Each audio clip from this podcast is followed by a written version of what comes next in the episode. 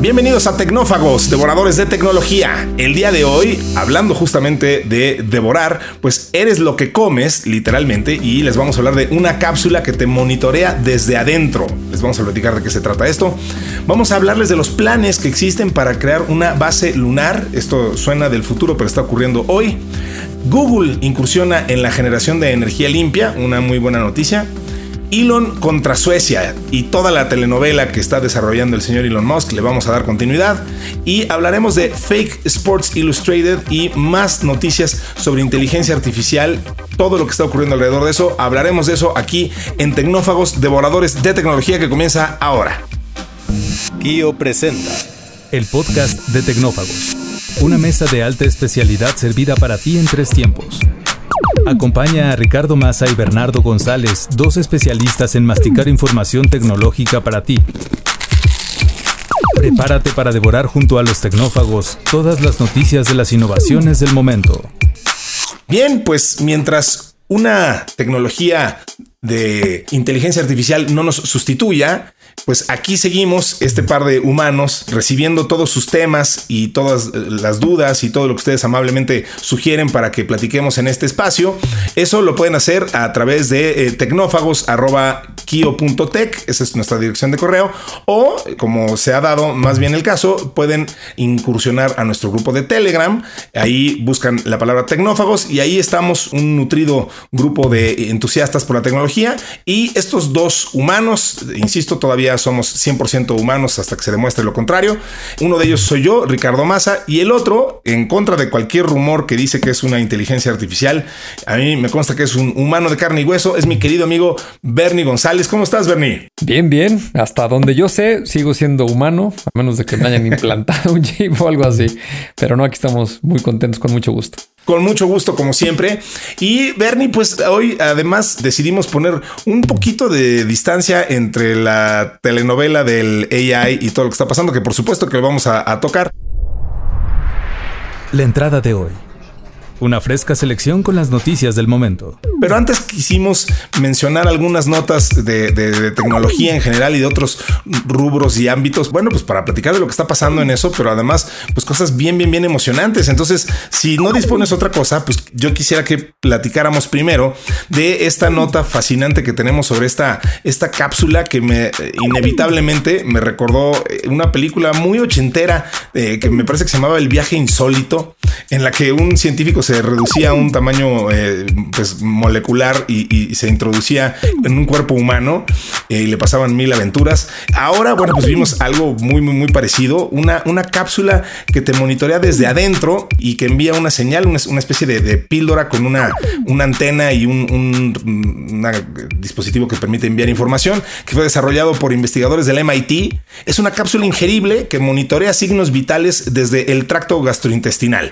Es decir, este eh, dispositivo registra el ritmo cardíaco, patrones de respiración, otros datos de salud y bueno, pues podría ser útil en estudios del sueño, eh, eliminando la necesidad de sensores externos. Pues funciona de, forma muy obvia, digamos, ¿no? O sea, la ingieres, eh, es del tamaño de una vitamina, insisto, contiene una batería y una antena inalámbrica para transmitir esos datos. Funciona durante las horas que una cápsula puede permanecer en el tracto humano, en lo que la digestión hace lo propio y pues se desecha como ustedes están imaginando que se desecha. MIT busca futuras versiones con una duración interna más prolongada y capacidad para detectar, por ejemplo, sobredosis de opioides y otro tipo de, datos que se pueden también obtener de esto. Y se espera que la cápsula contribuya a identificar problemas de salud y administrar tratamientos de manera interna. ¿Qué opinas de todo esto, Bernie? A mí me parece extraordinario, pues justo hemos hablado aquí mucho de, los extraordinarios avances que está teniendo la, medicina, eh, la nanomedicina y, eh, los avances en, la tecnología nos están permitiendo obtener enormes cantidades de información y pues esto obviamente apunta en ese mismo sentido. Sí, la verdad que fascinante. Fíjate que me puse un poco ahí a investigar y por ahí recordaba yo haber visto una cápsula que tenía una cámara de video. Era para, este, en vez de una endoscopía, el, mismo principio se la toma el paciente, le ponían un cinturón con un dispositivo que estaba eh, tomando la información que, grababa la pequeña cámara que estaba en esa cápsula. Y es bastante antigua, ¿eh? fíjate que es del año 2001, lo, lo creó la empresa Given Imaging, una empresa de Israel. y ya desde esa época pues existe como un tratamiento alternativo, un estudio de imagenología en donde en vez de que introduzcan un endoscopio, pues te tomas esta cápsula, tarda algunas horas para recorrer todo el sistema digestivo hasta que es desechada y un aparato con un cinturón en tu cintura este, graba las imágenes, ¿no? Pero esta que mencionas, pues ya 20 años después, pues está claramente mucho más desarrollada, ¿no? Algunos datos técnicos que tiene, la, verdad, interesantes, es de que no es muy grande, es, es del tamaño, la comparan con estas multivitamínicos que son unas pastillas de estas que le llamamos grandototas, para que se den una idea a nuestros amigos que nos escuchan. Imagínense dos cápsulas de estas de tamaño estándar puestas juntas, este, una enfrente de la otra, más o menos ese es el largo de, esta cápsula, un poquito más gruesecita y con un poco de trabajo, pero sí te la puedes tragar, ¿no? Con, un líquido, con, un, con agua, con alguna cuestión así.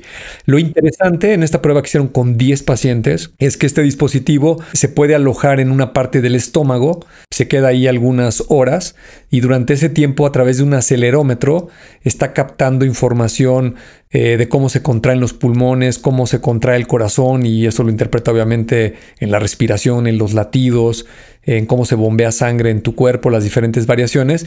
Y como lo acabas de mencionar, en esta prueba el principal objetivo es medir cuestiones relacionadas con el sueño. Entonces es muy conveniente porque estos estudios tradicionalmente el paciente se tiene que poner eh, unos diodos en la cabeza, eh, le ponen unas bandas en el pecho o en, las piernas, en la cintura para eh, tomar estas medidas, un oxímetro en el dedo, en algunas ocasiones hasta le ponen una manguerita como de oxígeno en la nariz para ver esto que mencionaste de problemas de apnea. En contraste de pues solamente te tragas esta pastilla eh, y en este caso en particular también dura más o menos unas 24 horas en lo que el paciente la desecha. Eh, me llama la atención esto que mencionaste que tiene dos antenas con unas baterías en ese tamaño tan pequeñito y que sea capaz de transmitir la información a un dispositivo externo cuando lo acercas eh, a la parte del abdomen, ¿no? Puede recibir información o si no, pues la propia cápsula tiene su propio almacenamiento. El, MIT eh, comenta que van a seguir desarrollando este concepto para que pueda permanecer dentro del organismo un tiempo más prolongado, tal vez unas dos semanas, y se puedan medir mucho más biométricos y pues apunta que podría ser el futuro. Eh, esta es una tecnología que en este momento pues es todavía muy pionera, pero imagínate, podría medir muchas cosas de nuestro organismo de una manera muy poco invasiva, ¿no? Una manera bastante fácil y asequible para seguramente detectar cualquier cantidad de enfermedades. Entonces, estas son de las notas que nos gustan mucho mencionar aquí en Tecnófagos, porque una vez más la tecnología aplicada para el beneficio de los seres humanos, ¿no? Así es, así es, extraordinario. Muy, muy, muy interesante. Y bueno, pues sí, efectivamente, si, si, si quieren eh, saber un poco más de esto, eh, nosotros vimos ahí una, una nota en, en Engadget y en la misma eh, página del MIT, ahí también ya hay un, un, reporte de esto que están haciendo respecto a esto, por si quieren ahondar un poquito en el tema. El plato fuerte, cocinado a fuego lento durante la semana. Bernie, y otra cosa también que, que de nuevo, bien lo dices, ¿no? lo que más nos gusta es hablar de estas eh, notas de tecnología que parecieran sacadas de una novela de Julio Verne. Y justo de eso va esta, este tema de la, de la base lunar, que además, eh, vaya, viene de una fuente que no es la, la, obvia, ¿no? O sea, vaya, no, esto viene de la Agencia Espacial Italiana, la, la ASI, y una startup espacial francesa que se llama Thales Alenia Space, que anunciaron una colaboración para el diseño de un hábitat lunar multiusos, que bueno, pues sus siglas es MPH, y busca ser el primer puesto permanente en la Luna como parte del programa Artemis de la NASA. Y este hábitat lunar debe proporcionar un entorno presurizado, soporte vital y protección contra radiación y micrometeoritos. El diseño del hábitat, según un render revelado, eh, parece ser cilíndrico con paneles solares, eh, una especie de patas articuladas para evitar eh, accidentes. Y ya superó la primera revisión por parte de la NASA, sin embargo, aún debe completar la revisión de concepto de misión para formar parte oficial del programa Artemis. La ASI, la Agencia Espacial Italiana, y la NASA expresaron su deseo de colaborar en actividades de exploración lunar, incluido el retorno humano a la Luna. Entonces, aquí, Bernie, aparte de, lo fantástico de la, nota, pues estamos hablando de retomar ese romanticismo de la exploración espacial, que vaya, hemos, hemos hablado de esto varias veces aquí, ¿no? O sea, creemos y personalmente creo firmemente que en el momento en el que se abandonaron los, eh, estos sueños de poner humanos y, en, las... Eh, puntos más remotos del sistema solar y etcétera, pues perdimos un poco de, por definición, los humanos dejaron de, ver con tanta ilusión los programas espaciales y la verdad es que eh, si necesitas esa ilusión y necesitas que la gente esté entusiasmada y, que los congresos internos este, de todo el mundo le destinen lana a esto y la forma de hacerlo es eso, o sea, con, ese, con esa ilusión que despierta, decir, bueno, vamos a poner humanos ahí a que vivan permanentemente en la luna, eh, pues la verdad eso va a entusiasmar a muchísima más gente, incluso que programas mucho más ambiciosos. Quizá eh, no, no es lo más eh, científico sólida eh, o, la mayor solidez científica esto que estoy diciendo, pero creo que pues así funcionamos un poco los seres humanos bajo ese tipo de, de, impulsos, ¿no? Sí, absolutamente. Fíjate que ahorita mientras hablabas, este, le estoy preguntando aquí a ChatGPT al vuelo, espero, espero no esté alucinando y sea una información correcta. me, dice que se hicieron seis misiones a la Luna eh, tripuladas donde descendieron astronautas, eh, porque, hay que recordar que hubo esta de 1970, la del Apolo 13 que, que, falló, todo, este problema que hubo. Entonces hubo dos misiones en 1969, la primera, la primera vez que llegó el hombre a la Luna, el Apolo 11. Claro, la de Neil Armstrong y Buzz Aldrin y etcétera. Correcto, luego el Apolo 12 mismo año y después brincaron hasta 1971 cuando fueron dos misiones más, Apolo 14 y 15 y en el 72 las últimas dos, Apolo 16 y 17, y como bien comentas, pues ahí se acabó el sueño y la ilusión de, conquistar la luna. Ya recuerdo que en esa década de los 60 y más en los 70 pues se hablaba mucho de hoteles en la luna y vacacionar y claro, claro. espacio y todas esas cuestiones. Y, al final del día pues se vio que era muy costoso, este, muy arriesgado. Eh, y que pues no habría, no, no habían gran atractivo en la luna, ¿no? Este, ni económico, ni, ni de una exploración profunda, eh, ni siquiera de entretenimiento, vaya, ¿no? Este, digo, salir al espacio sin lugar a dudas es emocionante, pero más allá de. Sí, pero ya que estás allá, de, aviéntate un año ahí, pues como que sí, ya. ya Exacto, estar encerrado en un cilindro. E, este que, que estás comentando tiene una longitud más o menos de 10 metros eh, está contemplado en dos fases. Se, dice que lo van a empezar a construir en 2025. Eh, y planean eh, llevarlo a la Luna y ponerlo en funcionamiento por ahí del año 2030. Y son 30 metros cúbicos en la primera fase y si todo sale bien luego lo expandirán a 100 metros cúbicos. Pues la verdad es un lugar bastante pequeño, ¿no? Está pensado para acomodar cuatro astronautas, una duración de, de seis meses. y pues básicamente estar en la Luna como parte de la darle seguimiento a la exploración espacial, pero pues estar en, la Luna, en ese, en ese hábitat, o estar en la estación espacial o en una cápsula, pues es prácticamente lo mismo, ¿no? Es, es un cilindro muy pequeño, eh, con muchas restricciones, con gran riesgo. Eh, y pues creo que le, que le falta mucho, ¿no? Eh, a ver si ahora con todo esto que, vemos que está sucediendo, al menos con SpaceX, que sin lugar a dudas la empresa que está empujando más fuerte eh, hacia la exploración espacial con, el Starship que acaban de, lanzar, por cierto, hace dos semanas. Eh, a ver si esto evoluciona un poco más rápido, porque sí ha tomado muchísimo tiempo, ¿no? digamos que desde la década de los 70 hasta ahora 2020, si es que todo sale bien o si no nos vamos a ir hasta el 2030, pues hubo ahí una especie de pausa o de invierno en toda esta exploración espacial, ¿no? Porque pues no se hicieron grandes cosas, ¿no? Digo, más allá de la estación internacional, eh, espacial, este, la Mir que pusieron los rusos, eh, ahora los chinos que dicen que también van a poner la suya, eh, muchas misiones no tripuladas a la Luna, muchas ondas que, hemos comentado aquí también en Tecnófagos, pero no, no, no, con esa maravilla y ese romanticismo que acabas de mencionar de, de realmente vivir en el espacio, ¿no?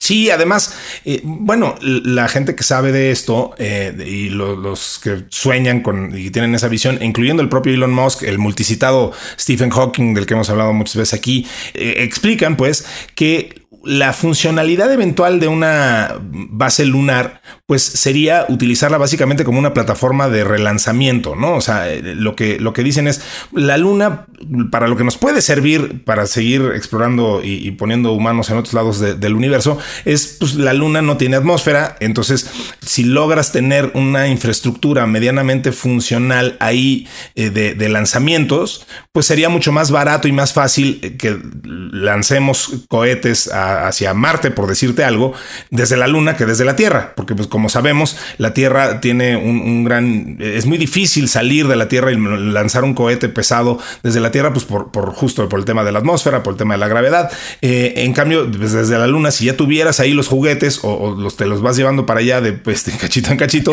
eh, los vas armando como el como Legos, ¿no? Eh, pues se vuelve mucho más fácil que ya desde ahí salga un, cohete de, cargo o, algo así mucho más pesado. Entonces, eh, pero bueno, eh, por algo se tiene que empezar y entonces ahí está este proyecto de este cilindro que efectivamente pues hasta ahorita suena muy, muy, muy claustrofóbico, pero bueno, insisto, pues por algo, por algo empezaremos a colonizar ya de forma permanente la luna. Ojalá que nos toque ver eso muy, muy pronto. Bernie, pues eh, hablábamos de eh, Google y este eh, proyecto bien interesante que traen de, los llamados EGS, el, Enhanced Geothermal System. A ver, Google está buscando incursionar en la generación de energía limpia y es básicamente lo están haciendo a través de la energía geotérmica. Y, bueno, pues ya, está operando ahí en, Nevada. Este primer proyecto suministra electricidad libre de carbono a la red que abastece a sus centros de datos, de los que ya hemos platicado aquí ampliamente. Y bueno, este sistema EGS, Enhanced Geothermal System, proporciona un suministro continuo y constante de energía libre de carbono, eh, contribuyendo al objetivo de Google de alimentar a sus centros de datos y oficinas exclusivamente con esta energía eh, para 2030. Entonces, eh, aquí están colaborando con una empresa que se llama Fervo Energy. El, proyecto geotérmico de Google se diferencia de las fuentes solares y eólicas, ya que puede operar en cualquier momento.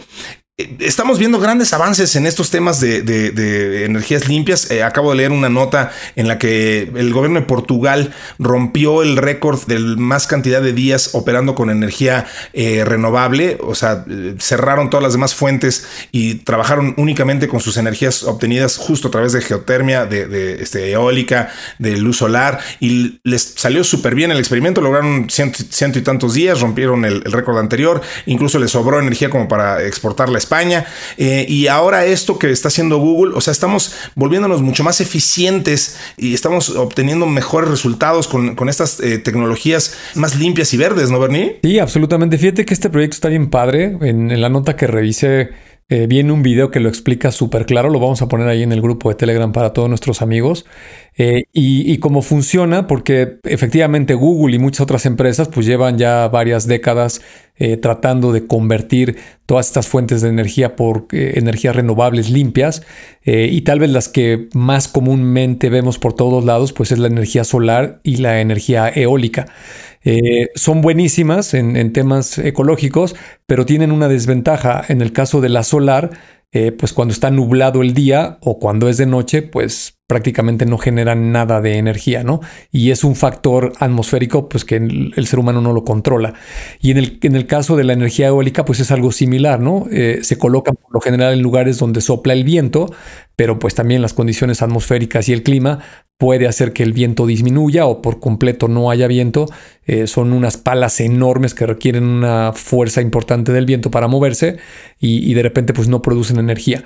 Entonces, esta otra alternativa eh, geotérmica, lo, que está haciendo esta empresa es que hace una perforación bastante profunda.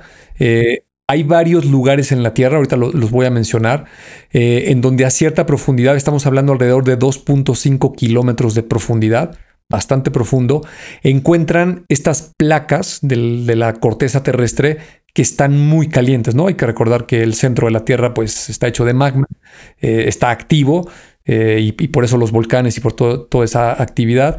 Entonces, eh, colocan eh, una, especie de, digamos, una tubería de forma horizontal a esa profundidad y con alguna técnica de vibración o de alguna manera quiebran la roca, le hacen unas fisuras para que después en esa tubería ellos inyectan agua fría y esa agua, eh, digamos que la liberan en, esa zona horizontal a 2.5 kilómetros de profundidad, donde está muy caliente la roca, el agua entra en contacto con la roca y pues comienza a evaporarse, ¿no? Empieza a generar vapor.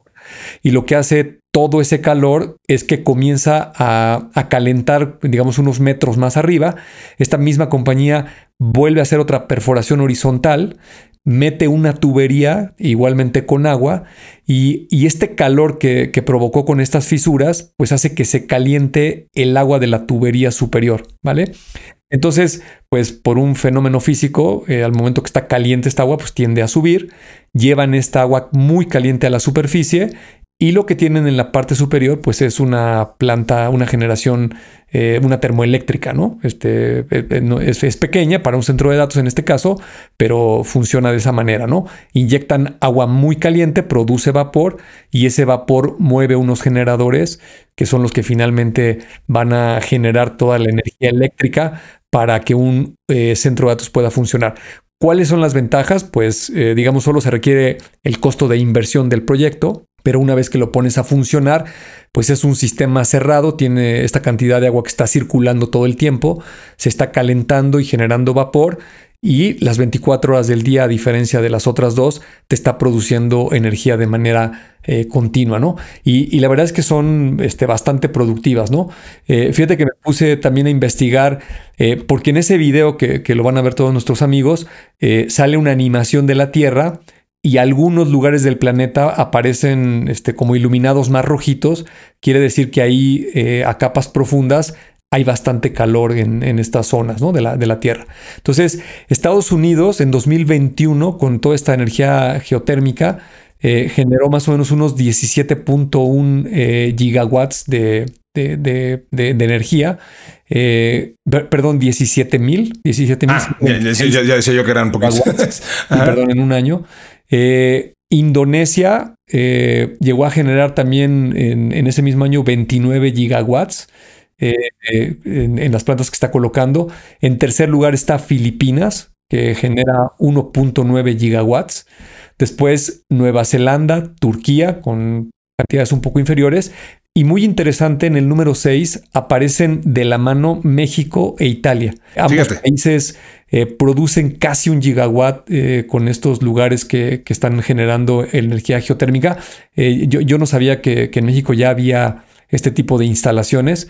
Me encontré tres lugares, uno que se llama Cerro Prieto y Tres Vírgenes, que están localizados en el estado de Baja California. Otro lugar que se llama Los Azufres en, en Michoacán y los húmeros que también están en la frontera entre Puebla y Veracruz, que son lugares este, que tienen mucho calor térmico y de los cuales eh, entiendo que la CFE pues está haciendo ya ahí algunas, algunos proyectos para generar esta electricidad, ¿no? Entonces, la verdad que muy, interesante. porque fíjate que te quedas reflexionando eh, este tema de, de, generar energía limpia y tiene muchas aristas, ¿no? Alguien en el grupo nos preguntaba un día, ¿te acuerdas? Que, si mencionábamos esto de los datacenters y el consumo energético, cuánta energía consume. También recuerdo eh, alguna vez haber leído comparaciones que se hacen en la industria de que, oye, ¿sabes cuánta energía consume este, cada búsqueda que haces en Google? Por toda la gran cantidad de servidores y de centros de datos que tiene esta empresa. Sí, la famosa huella de carbono que tienes por cada, cada búsqueda que haces. Ajá. Y no se diga el Bitcoin, ¿no? El, Bitcoin también ah, constantemente es atacado de que todo este gran procesamiento que están haciendo los servidores para eh, poder minar y descifrar los cálculos matemáticos con las GPUs, pues tienen un alto consumo energético que genera una huella de carbono también muy importante y, muchas cosas, ¿no? Hasta la más reciente que escuché también el otro día, eh, por supuesto, la aplicación de moda que todo mundo habla, ChatGPT, eh, también diciendo que está generando una huella de carbono impresionante, ¿no? Entonces, cuando estos centros de datos los alimentas con generación de energía limpia, por ejemplo, esta geotérmica, solar, eólica, pues resulta que esa variable pues la eliminas, ¿no? Este, no, no están produciendo ninguna huella de carbono por estar funcionando. Y me parece a mí interesante porque, por un lado, en el propio modelo de negocio de todos estos ejemplos que acabo de dar, los centros de datos tienen una métrica muy importante que es cuánta eficiencia tiene la generación eléctrica en el centro de datos, ¿no? Idealmente, tú deberías de utilizar el 100% de la energía que consumes, pues para alimentar los servidores y todo el cómputo que realizas. Pero eso es imposible porque de entrada tienes que enfriar los equipos. Entonces una parte de la energía la tienes que utilizar para enfriar eh, y otro poquito pues para mantener las instalaciones, las luces, las oficinas, etcétera, ¿no? Entonces, por lo general estás arriba de uno en ese factor eh, y, todas las empresas de data center pues tratan de estar lo más cercano al 1, ¿no? Este 1.2, 1.1 ya son centros de datos muy, muy eficientes, ¿no? El famoso PUE, ¿no? Exactamente, el, PUE. ¿Y por qué es importante? Pues número uno, pues porque cuesta dinero. Eh, y número dos, pues porque tiene este tema de la huella de carbono.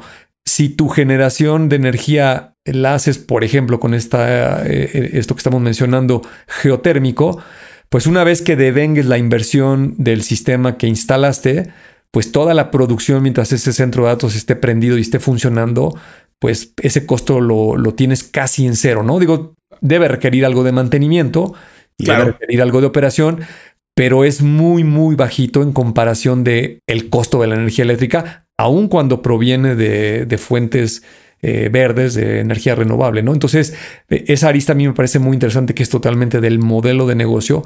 Y luego la otra, a mí particularmente me gusta muchísimo, yo soy un, gran optimista de todos estos desarrollos tecnológicos y pues será una maravilla el día que lleguemos a hablar de búsquedas en Internet, manejos de bases de datos, blockchains, procesamiento de transacciones, manejo de inteligencia artificial y que digamos todos, oye, para operar todos esos sistemas, pues no estamos contaminando absolutamente nada y el costo, al menos en términos de generación de energía eléctrica, pues es casi cero, ¿no? Eso, eso será una maravilla eh, y estoy seguro de que vamos en esa dirección si todo eh, sale bien con todas las que vemos que de repente pasan, que, que, de repente nos desaniman con otro tipo de noticias, ¿no? Pero sí, como decíamos, o sea, la, realidad es que los seres humanos nos estamos volviendo mejores y más eficientes en esta transformación de energías. Eh, y, pues justo, digo, hace unos años, hace muy poquitos años, era impensable eh, que estuviéramos hablando de, coches eléctricos, por ejemplo, pues justo por eso, ¿no? O sea, eh, parecía que los, los combustibles fósiles pues era la única fuente de energía lo suficientemente eficiente como para mantener un, auto y la cantidad de energía que requiere un motor para los desplazamientos que tienen los autos. Y hoy ya es una realidad que ya podemos eh, tener coches eléctricos y, lo mismo con todos otro, otro tipo de fuentes de, energía. Ya, estamos, ya hemos platicado aquí de obtener eh, gasolinas eh, de, otro tipo de, fuentes que no sean los combustibles fósiles. hay una exploración muy interesante de lo que se está haciendo a partir del, maíz, que de nuevo, ¿no? O sea, también ya llevamos muchos años con eso, pero no, si no, es que estemos descubriendo nada, nos hemos vuelto mejores, ha habido avances científicos, ahí la tecnología nos está ayudando a hacer esto de forma mucho más armoniosa, más, más eh, eficiente, de nuevo es la palabra clave, y pues eso solamente puede conducir, como dices, a un futuro mucho más virtuoso, ¿no? Siempre queda un espacio para el postre. y decías, luego nos topamos con noticias que, nos eh, desalientan un poquito. Yo no sé si esta que sigue eh, cae en esa categoría, pero sí ciertamente son de las que nos hacen decir, ah, caray, pues eh, ¿qué, cosas tan raras siguen pasando. Porque, bueno, pues Elon Musk, mi querido Bernie, Elon Musk, que, de verdad es una persona totalmente impredecible. eso ha sido parte de su éxito y, pues también es, es, parte de, nunca sabemos de qué, con qué nos va a salir. Ahora está aparentemente enfrentando una disputa laboral con sindicatos en, Suecia. Por ahí se decía que, Elon planeaba este, demandar literalmente al país, por sus, o sea, al país de Suecia, por sus reglas y sus leyes laborales. A ver, trabajadores postales dejaron de entregar matrículas de Tesla en solidaridad con huelga de los mecánicos del poderoso sindicato de mecánicos IF Mittal, que es eh, quien trabaja para la empresa. Desde el inicio de la huelga en octubre, ocho sindicatos más se sumaron, afectando la reparación de vehículos en el territorio, así como la descarga en los muelles de las unidades. La falta de entrega de placas afectó muy negativamente las operaciones de Tesla en el país. Elon Musk tuiteó que era una locura lo que estaba sucediendo, por lo que presentó una demanda en contra del gobierno sueco. Este Tesla argumenta que la negativa constituye un ataque discriminatorio ilegal. Eh, un tribunal sueco determinó que se deben entregar ya las placas a los propietarios de Tesla. La decisión del tribunal es un revés para los trabajadores en huelga, pero la disputa continúa. Eh, esta eh, empresa If Metal destaca que la lucha es por salarios, pensiones y seguros justos para los trabajadores de Tesla ante la negativa de Tesla a firmar un acuerdo colectivo y violar principios laborales suecos. Y bueno, te digo, un día nos despertamos con esta noticia y al día siguiente vamos a ver qué está haciendo Elon Musk y nos lo encontramos en una entrevista cuando le dicen que qué opinaba de eh, que algunos anunciantes muy importantes, incluyendo Disney, se estén bajando de la plataforma de X antes Twitter y eh, Elon Musk responde muy categórico, they can go fuck themselves, que no voy a traducir la frase, pero todo el mundo entiende qué significa. Eh, y, y, además de todo, la reiteró Bernie cuatro o cinco veces a lo largo del, clip, ¿no? O sea, dejó muy en claro que ese era su mensaje, ¿no? Incluso ya tuvo que salir ahí un, representante de, relaciones públicas de ex a, lo que el señor Musk quiso decir, ¿no? Por si no había quedado claro.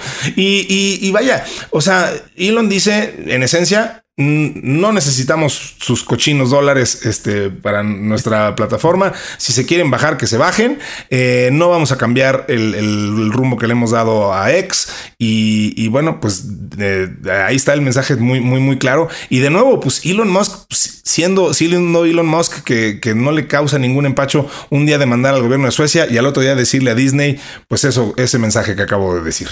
Sí, no, bueno, este, yo no me escucho y dicen, hay por ahí un dicho, ¿no? Este, a las mujeres solo las no las trates de entender, ¿no? Entonces, este, yo creo que con el señor Elon Musk es algo similar, ¿no? Este, es un súper polémico, este, ahí en su biografía, casi al final, hay una parte que dice que, que él se arrepiente porque sabe que muchas ah. veces él se dispara en los pies, ¿no? Pero este, pero lo hace con mucha frecuencia, ¿no? Entonces, eh, pero bueno, nadie es perfecto, este, tiene muchas cualidades y muchas virtudes y tiene estos grandes defectos que no se queda callado nada eh, y luego las cosas las lleva a extremos de los cuales seguramente luego se arrepiente por, por todas las repercusiones y las implicaciones que eso tiene, ¿no?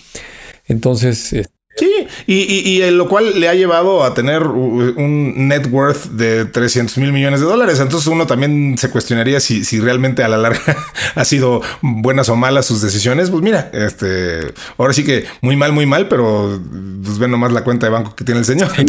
fíjate que este, antes de que empezáramos a grabar este episodio, te, estaba yo contando todavía fuera del aire que eh, vi el fin de semana la presentación de la Cybertruck. Ah, claro, sí, sí, sí. Eh, digo, ya te puedes imaginar este un evento de, de Tesla, Elon Musk presentándola con, con todo su estilo. Eh, y justo cuando empieza a, mencionar la presentación de la camioneta, hace una alusión sin decir el producto y dice que de repente una vez cada 10 años o cada cierta cantidad de años este, largos, aparece un producto en la industria que cambia todo el paradigma de, lo que era antes y después, ¿no? Eh, incluso hace una pausa y se ríe, como, diciendo, este, no voy a decir que estoy hablando del iPhone, de, cuando salió el iPhone, pero, sí, sí, como entrada para empezar a hablar de, de la camioneta, ¿no? Esta camioneta de la cual se ha hablado muchísimo, que anunció hace cuatro años, que dijo que le iba a tener lista en dos años y, pues se tardó el doble o un poco más del doble. Sí. Eh, y, que mucha gente pensó que era una broma. Este, igual que cuando vimos la Starship, también muchos pensamos que era una broma de mal gusto, eh, un cohete de ese tamaño de acero, este, con 33 motores. Eh, era una locura, ¿no? Este, simplemente no lo crees, este, y por supuesto que no das crédito que lo vaya a hacer alguien, ¿no? Y, o cuando sacó The Boring Company, ¿no? Eh, y empezó a, decir que ahora se iba a dedicar a manufacturar y, comercializar lanzallamas, ¿no? Exactamente, ¿no? Eh, sí, y, todo, digo, es la, historia de y la vida de Elon Musk es así, ¿no? Pero, pero fíjate que ya sin apasionamientos, eh, escuchas la presentación y luego sobre todo las reseñas que hace la gente. Empezó a entregar las camionetas, me parece que ahí en el evento entregó 20, las primeras 20. y ha seguido entregando muchas de ellas. Eh, y tiene unas cosas que, que, pues sí son dignas de, mencionar al menos, ¿no? Durante la presentación pone un video, eh, recordarás que le, intentaron aventar una bola de metal a los cristales y, este, lo rompieron. Y, lo rompió. Eh, esta vez fue menos este, audaz y, lo aventó una pelota de béisbol. Este, por supuesto, no se rompieron los vidrios, pero luego en un video le dispara con una arma de estas de 9 milímetros, este, un tipo ametralladora. Eh, y la lámina de la camioneta que está hecha de una aleación de aluminio y acero, no sé cuántas cosas, este, pues no aguanta las balas, no, no, no, no se perfora. Ok. Eh, puso un video también a su, a su, muy estilo sarcástico, donde dice que la camioneta, además de ser una camioneta de carga y tener mucha potencia eh, para remolcar y, cargar objetos muy pesados, es una camioneta de trabajo. Está en la categoría de los pick-up que, que, vemos ahí en la industria automotriz. Eh, dice que tiene pues, mucha potencia de arranque, igual que los otros modelos de Teslas. En, en 2.6 segundos alcanza una velocidad de 100 kilómetros por hora. Y entonces en este video eh, la pone junto a un Porsche 911, ¿no? Nuevecito. Eh, y la, la, toma, este, muy bien construido el video, solo, solamente se ve la mitad de la camioneta, cómo va este, compitiendo con el Porsche arrancan muy parejo y después la Cybertruck le empieza a ganar y al final casi se recupera el Porsche, pero cruza la meta primero la, la Cybertruck. Y justo cuando cruza la meta, la Cybertruck trae un remolque y arriba del remolque trae a un Porsche 911 igual con el que está corriendo, ¿no? ya te imaginarás, es un, video súper viral. Eh, y, cosas que me llaman la atención y entiendo por qué hizo el comentario al principio de por qué este producto va a marcar un antes y un después. Eh, es, el primer vehículo, yo no sabía, de, producción masiva que tiene un concepto que se llama eh, steering by wire, que es este, la dirección electrónica, realmente por cable. Y, el volante está desconectado de las ruedas, no, no, no está mecánicamente unido o este, físicamente, eh, de tal manera que si la camioneta está apagada y tú giras el volante, pues las ruedas no se mueven, ¿no? Eso en, ningún, ningún, vehículo sucede. Eh, ¿Y qué hace esta dirección que está computarizada? Por ejemplo, si estás estacionándote o a muy baja velocidad, con muy poco que muevas el volante, las ruedas hacen un ángulo muy pronunciado, pues para que no tengas tanto esfuerzo por estarle dando vueltas y vueltas al volante. no se canse uno. Eh, exacto. Y las ruedas de atrás tienen un giro de hasta 10 grados eh, que giran en sentido contrario al que estás queriendo dar vuelta, pues para que el vehículo gire mucho más rápido, ¿no? Este, o, haga un, ah, ángulo. Ya, eh, ya, ya. Entonces, y cuando el vehículo va a gran velocidad, con tantito que muevas el volante, pues el giro de las ruedas es muy pequeño, no solo controla una computadora. Entonces, eh, te pones a pensar, oye, ¿y para qué diablos le puso eso a una pickup? No, pues bueno, resulta que es, una, es un vehículo de trabajo. Eh, pues normalmente va a estar en lugares donde están haciendo maniobras para cargar y descargar cosas. Pues es muy interesante que el vehículo tenga esa maniobrabilidad girando las ruedas de atrás, ¿no? Eh, y sigue pues con todas estas características de que es un vehículo eléctrico, tiene unos enchufes de 120 y 200 volts, este, que también dirías, bueno, ¿y para qué diablos le pongo enchufes a un coche? Pues bueno, gente que se dedica a la construcción o a, tipos de trabajos donde necesita este tipo de vehículos, pues puede conectar herramientas pesadas. Este, ahí en el, en el demo eh, sacan una cortadora como de pisos de metal. Eh, que supongo requiere corriente eléctrica de 220 y pues la conectan a la camioneta. Desde ahí puedes cargar otro vehículo o puedes alumbrar una casa o, lo que necesites. Eh, tiene una puerta corrediza en la, en la cajuela, en la, digamos, en la zona de carga Sí. En la caja. Eh, normalmente, si no traes nada de carga, pues este, de manera eléctrica, es como una cortina que está enrollada, se desliza y se cierra todo ese, digamos, como un capote para, para proteger la caja. Y, y, esa cortina eh, soporta hasta 135 kilos de peso. ¿no? O sea, un adulto puede caminar eh, por el piso de, de esta parte. No, no, tiene cerraduras, en fin una serie de monerías que, mostró este vehículo. Vamos a ver si es cierto que este vehículo hace un antes y un después, al menos en la industria automotriz, similar a lo que hizo el, iPhone con los smartphones y con los teléfonos en la vida de todos nosotros. Ya veremos. Eh, pues muy interesante y muy polémico todo esto que, que, presenta el señor Elon Musk. Ya decía yo hace ratito eh, lo de la Starship, pues simplemente es espectacular, ¿no? Este el tamaño del cohete, de la obra, eh, las implicaciones que tiene hacer eso. Eh, verdaderamente es difícil encontrar a alguien vivo en esta época, alguna empresa que, que tenga ese, ese drive, esa, esa dirección, esa visión y sobre todo que lo esté ejecutando, ¿no? Porque Exacto. ese impacto, sí. Ideas, pero de ahí a ejecutarlas, pues es muy distinto, ¿no?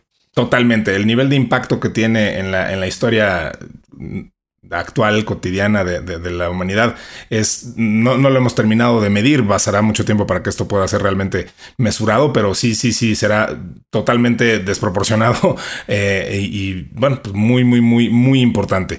Para bien, para mal, eso ya será cuestión difícil de, de medir y un poco opinión de cada uno, pero sin duda, sin duda trascendental. Entonces, pues eso es más de lo que podemos decir de, muchas otras personas. Así que interesantísimo lo que está sucediendo ahí con, con, Elon Musk y el Cybertruck, que pues sí, ya por fin ya estará ahí rodando y ya estaremos deseosos de poderlo ver y, ¿por qué no? Manejar y ver qué se puede hacer con él, pues con mucho, mucho, mucho interés.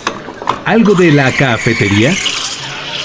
Aquí tienen una dosis cargada de inteligencia artificial para variar, vamos eh, un poco colgados en los tiempos, pero si la gente que nos está escuchando nos regala unos minutitos más de su tiempo, pues hablaremos de inteligencia artificial, por supuesto, y el pretexto para hacerlo será este escándalo, el oso que se aventó la revista Sports Illustrated. Eh, bien interesante, no solo por el dato en sí, sino por las implicaciones que tiene. A ver, lo que pasó es que un sitio un, este, llamado Futurism, un medio, vaya, un medio de comunicación, detectó de pronto que el Sports Illustrated eh, había publicado algunas notas con, con, autores falsos, con autores que no, que no existían. Hizo una investigación y vio que las fotos de estos autores eh, eran fotos compradas a, una, a una, plataforma de inteligencia artificial, un sitio de venta de retratos de AI, y el contenido de las notas había sido redactado también por una inteligencia artificial. Eh, entonces, pues hacen esta denuncia, digamos, y le dicen, oye, Sports Illustrated, pues estas notas no, no, o sea, las hizo un, AI, eh, estos autores no existen y eh, tú no le avisaste a tus lectores que, esto era este, generado por una inteligencia artificial. Al principio, pues como Sports Illustrated dicen, no, no, ¿cómo? Este, no, yo, esto, yo no fui, ta, ta, ta. Y eventualmente, cuando ya se ven descubiertos, digamos, pues la, compañía dueña de Sports Illustrated, que se, eh, se llama The Arena Group, pues salió diciendo, ok, ok, sí, sí, sí, sí, sí lo, sí lo hicimos, este fue sin querer. lo que pasó es que nosotros outsourceamos alguna parte de nuestro contenido y un parte de eso se le da, eh, o sea, uno de nuestros proveedores de contenido, digamos, es, es una empresa que efectivamente pues no nos avisó eh, y, estaba generando sus artículos con inteligencia artificial. Eh, la, empresa culpable de esto se llama Adbon Commerce. Y bueno, pues en realidad, pues hasta ahí llega un poco el tema. Pero aquí hay dos cosas muy interesantes, Bernie. La primera es obviamente que comentemos las implicaciones que esto tiene, porque pues digo, ahí no faltará el que diga, bueno, ¿y eso qué? ¿No? O sea, pues, si la nota estaba bien hecha y este y, está dando el contenido deportivo, que es lo que me interesa a mí al leer Sports Illustrated, pues un poco, este, pues qué más me da si lo generó un humano o, una inteligencia artificial. Esa es una. La otra es que eh, la, nota de donde eh, leí esto, que, es en la, en la Wired en español, mencionaban algo, se cierran ahí diciendo algo bien, bien, bien interesante, que es que un estudio de febrero de 2023 de la Universidad de Oxford reveló que el trabajo de redacción de artículos es el segundo lugar de empleos este, con riesgo de ser afectados por la inteligencia artificial y, los que más están utilizando este tipo de, servicios. El primer lugar lo ocupan los programadores y en el tercer sitio están los trabajadores de la industria legal. Entonces, este, algunos medios especializados como CNET eh, ya también han, este, hecho públicas sus políticas y especificaron cuando sus textos son creados por una inteligencia artificial. Lo mismo sucede con esta nueva tendencia de, libros electrónicos cuyo autor es ChatGPT. Entonces, pues bien interesante esto, Bernie. O sea, se está buscando que además esté regulado a nivel, este, vaya, los niveles más altos este, de, los eh, tribunales, etcétera, que tú estés obligado legalmente a, anunciar cuando algo fue generado por una inteligencia artificial, pues como es el caso de este, de este caso de Sports Illustrated, ¿no? Sí, mira, yo estoy en total acuerdo con con, esa idea, ¿no? Creo que es absolutamente necesaria, porque si no lo haces, y entiendo que este es el, problema de esta nota que comentas de Sports Illustrated, eh, no, es que la nota la haya generado una inteligencia artificial total o parcialmente, es que no le pusiste en ningún lado esa nota, ¿no? Así es. Ese, es, justo el problema. Eh, es, es, como engañar a alguien, ¿no? Este, eh, yo puedo hacer un trabajo de investigación, eh, y si contrato a alguien para que me ayude, pues lo correcto sería que yo mencione que alguien me ayudó, ¿no? Este, claro, claro. los datos los hizo una persona o, si las ilustraciones no las hice yo, pues simplemente este, por reconocer este, los derechos de autor o, la cortesía si tú quieres o, o informar lo que realmente, la forma en que se elaboró el contenido, pues lo deberías de mencionar.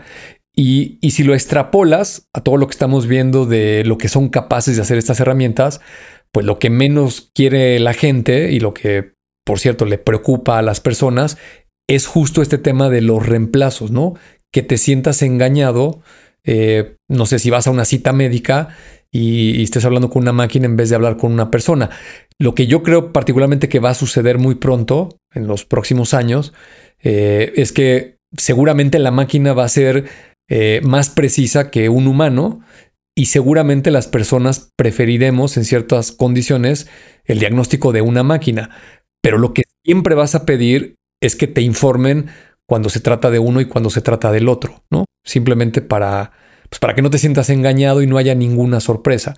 Y, como te decía, yo busqué el artículo, eh, desafortunadamente lo borraron, lo, despublicaron y, no lo pude leer eh, pues para yo tener una, una, este, una opinión de, cómo estaba escrito o cómo fue que lo detectaron. Sí. Eh, y, como no lo pude leer, pues este, lo único que me queda es la imaginación, me queda especular. Eh, quiero pensar que a lo mejor estas personas, además de no avisar, eh, le pidieron a una de estas herramientas que escribiera el artículo y no lo revisaron o no validaron algunos datos. Eh, por ejemplo, yo varias veces, sobre todo en los últimos episodios aquí en Tecnófagos, he comentado junto contigo que hoy este dato lo saqué de ChatGPT, ¿no? Este, o, hace ratito incluso este, las misiones a la luna, este, se las pregunté a ChatGPT eh, y ahorita mientras estabas comentando la nota, fui a Google a buscar a ver si hicieran esas seis misiones y, eran esas seis. Porque, porque además es totalmente real. O sea, ChatGPT de repente sí se avienta unas que dices, ay, cara, o sea, eh, sí, sí, sí comete errores. Eh, digo, sabemos que está basado en una, en una base de datos. Digo, ahora ya la, la nueva funcionalidad le permite este browsear la, la, web y buscar datos, pero eso tampoco te garantiza que lo que va a decirte es este 100% eh, libre de, errores. Y pues ChatGPT es tan falible como, como una inteligencia humana también, ¿no? O sea, de pronto encuentra un dato falso, le parece que este, está bien eh, corroborado y le parece que luce fidedigno y pues te lo avienta y si no lo corroboras, pues ya ahí estás tú repitiendo un dato equivocado, ¿no?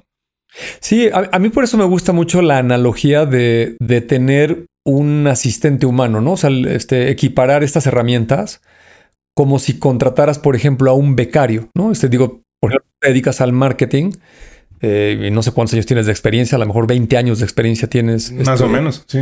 Eh, de, haber estudiado y de trabajar en muchas empresas y hacer muchos proyectos. Y pues digo, 20 años te dan a ti conocimientos y un callo y un feeling para este, saber qué hacer, qué decir, qué validar, etcétera. Eh, es muy probable que si tú tuvieras un asistente que acaba de salir de la universidad, que no tiene experiencia, y le encargas que averigüe algo o te prepare alguna información, pues tú sabes que la tienes que revisar porque esta persona, como no tiene experiencia, pues puede cometer un error, ¿no? O puede poner las cosas de una manera que no es la correcta o que necesitan una revisión o lo que tú quieras, ¿no? Pero, pero creo que en ese contexto es muy claro el ejemplo de que lo revisarías. Eh, serías muy audaz si agarras este, lo que te entregó tu becario, no lo revisas y vas y te paras enfrente de un cliente y, lo pones en el proyector y empiezas a hablar, ¿no? Exacto. de repente puedes tú darte la sorpresa de ver algo ahí que digas, oye, ¿esto de dónde salió? O, o ¿qué, no lo revisaron? Y pues la pregunta es para ti mismo, ¿no? Tú lo debiste haber revisado. Entonces, aquí lo, que, lo que tenemos que hacer, la gran lección con estas herramientas, es no son perfectas, es una tecnología muy nueva, está en desarrollo y aunque fueran perfectas, pues es una herramienta, ¿no? Este, al final del día, eh, tú puedes escribir, copiar, pegar textos, hacer muchas cosas, pero antes de presentarlo, pues le debes dar una leída y te debes de asegurar que lo que ahí está puesto refleja lo que realmente quieres transmitir eh, y no tiene faltas de ortografía, este, no tienes una imprecisión o un dato polémico o algo, pues siempre, siempre por eso le das una revisada, ¿no? Y te digo, no lo leí el artículo, pero supongo que tal vez aquí se les pasaron por la ahí, Por eso brincó ahí la liebre. Sí, sí, sí. Y dijeron, oye, pues aquí este, yo puedo ser más productivo y empiezo a generar y no lo reviso y de repente alguien se dio cuenta y dijo, oye, esto está raro, ¿no? Este, este artículo parece que no lo revisó una persona. Y, más en el mundo editorial, ¿no? Tú sabes perfecto que sí. la gente que se dedica a publicar contenido, uno de los aspectos más relevantes, pues es revisar y asegurarte que lo que se escribió está en, en forma y fondo eh, revisado por varias personas y que le minimizas lo más posible el riesgo de que vayas a cometer un error, ¿no? Porque pues precisamente lo estás publicando a mucha gente, ¿no? Tiene una responsabilidad hacer eso. Totalmente, totalmente, totalmente. Yo creo que eh, ahí es en donde va a seguir siendo el gran diferenciador y donde se va a seguir notando, pues justo la experiencia humana, el toque humano, para muchos, muchos años siguientes, eh, va a seguir siendo justo ese, ese factor que, nos va a, diferenciar y que además va a permitir que la inteligencia artificial sea lo que, lo que tiene que ser, una herramienta, un catalizador, un, exponenciador de, nuestras capacidades, pero no un sustituto, porque pues mientras sigan pasando este tipo de cosas, pues claro, necesitaremos justo ese, ese, esa visión humana, esa experiencia, eh, ese feeling y, y bueno, pues y qué bueno que sea así además. Así es. Muy bien, Bernie. Pues bueno, pues eh, nos extendimos un poquito como de costumbre, insisto, pero muchas gracias a, todos por habernos eh, escuchado. Muchísimas gracias. Además, Bernie, creo que tenemos que hacer extensiva eh, un agradecimiento muy, muy profundo a todos los que escuchan Tecnófagos. Todo mundo estuvo publicando en sus redes sociales eh, sus reportes de Spotify y nosotros no fuimos la excepción. Nos llegó nuestro reporte de, esa plataforma en particular. Este, este podcast se publica en todas las plataformas que podemos, pero en Spotify eh, nos llegó en particular nuestro, nuestro reporte y pues Bernie eh, nos dio muchísimo orgullo ver que estuvimos en el número uno de la categoría de en nuestra categoría, en la categoría de podcast y en la parte de tecnología. no, no cabemos de orgullo. Muchísimas gracias a todos. Estuvimos, si no me equivoco, 43 semanas en el ranking eh, en, esta, en esta categoría y, la verdad es que pues a estar en, ese, en esa posición de privilegio es obviamente gracias a todos ustedes que nos hacen favor de escucharnos. Mil, mil, mil gracias de todo corazón por, por atender este, este proyecto que hacemos con muchísimo cariño eh, eh, y bueno pues ¿qué, más se puede decir, ni Más que suplicarles que sigan atendiéndonos y que sigan aquí, que y que nosotros seguiremos aquí con todo cariño dando lo, mejor que podemos hacer de este proyecto que pues se llama Tecnófagos Devoradores de Tecnología. Así es, y, mira, y aunque suene a cliché, eh, este tipo de proyectos sin la gente, sin las personas que nos escuchan todas las semanas, pues no, no son posibles, ¿no? Eh, Así y en este sentido, una persona ahí en Telegram, fíjate que nos preguntaba eh, cómo estaba esta información en las otras plataformas eh, y por ahí Mario Terreno nos hizo favor de, comentarlo. Eh, lo que sucede es que Spotify tiene cerca del 85% de la gente que nos escucha. Entonces, y hay otras plataformas donde lo subimos, este, lo, tratamos de poner con la mayor disponibilidad para que todo mundo lo, que lo quiera escuchar lo pueda hacer, pero pues la, más grande sin lugar a dudas es Spotify y por eso ahí es donde tenemos todas estas cifras, donde verdaderamente nos sentimos muy honrados de, que nos estén escuchando y esperemos que así continúe hacia adelante. Nosotros seguiremos trabajando arduamente en traerles las noticias eh, más entretenidas y hacerlo de la manera más divertida posible para que todos se puedan informar y conocer un poquito más de la tecnología que al final del día ese es nuestro objetivo. Muchísimas gracias en verdad a todos por escucharnos. Muchísimas gracias a Mario Terrés que hace posible esto con la edición, a Dalibasti Santiago y a Roger Flores en la redacción y a Dianita Álvarez en la, en la producción. Y bueno, pues de nuevo, muchísimas gracias a todos ustedes por escucharnos. Hasta la próxima semana en otra emisión de Tecnófagos Devoradores de Tecnología.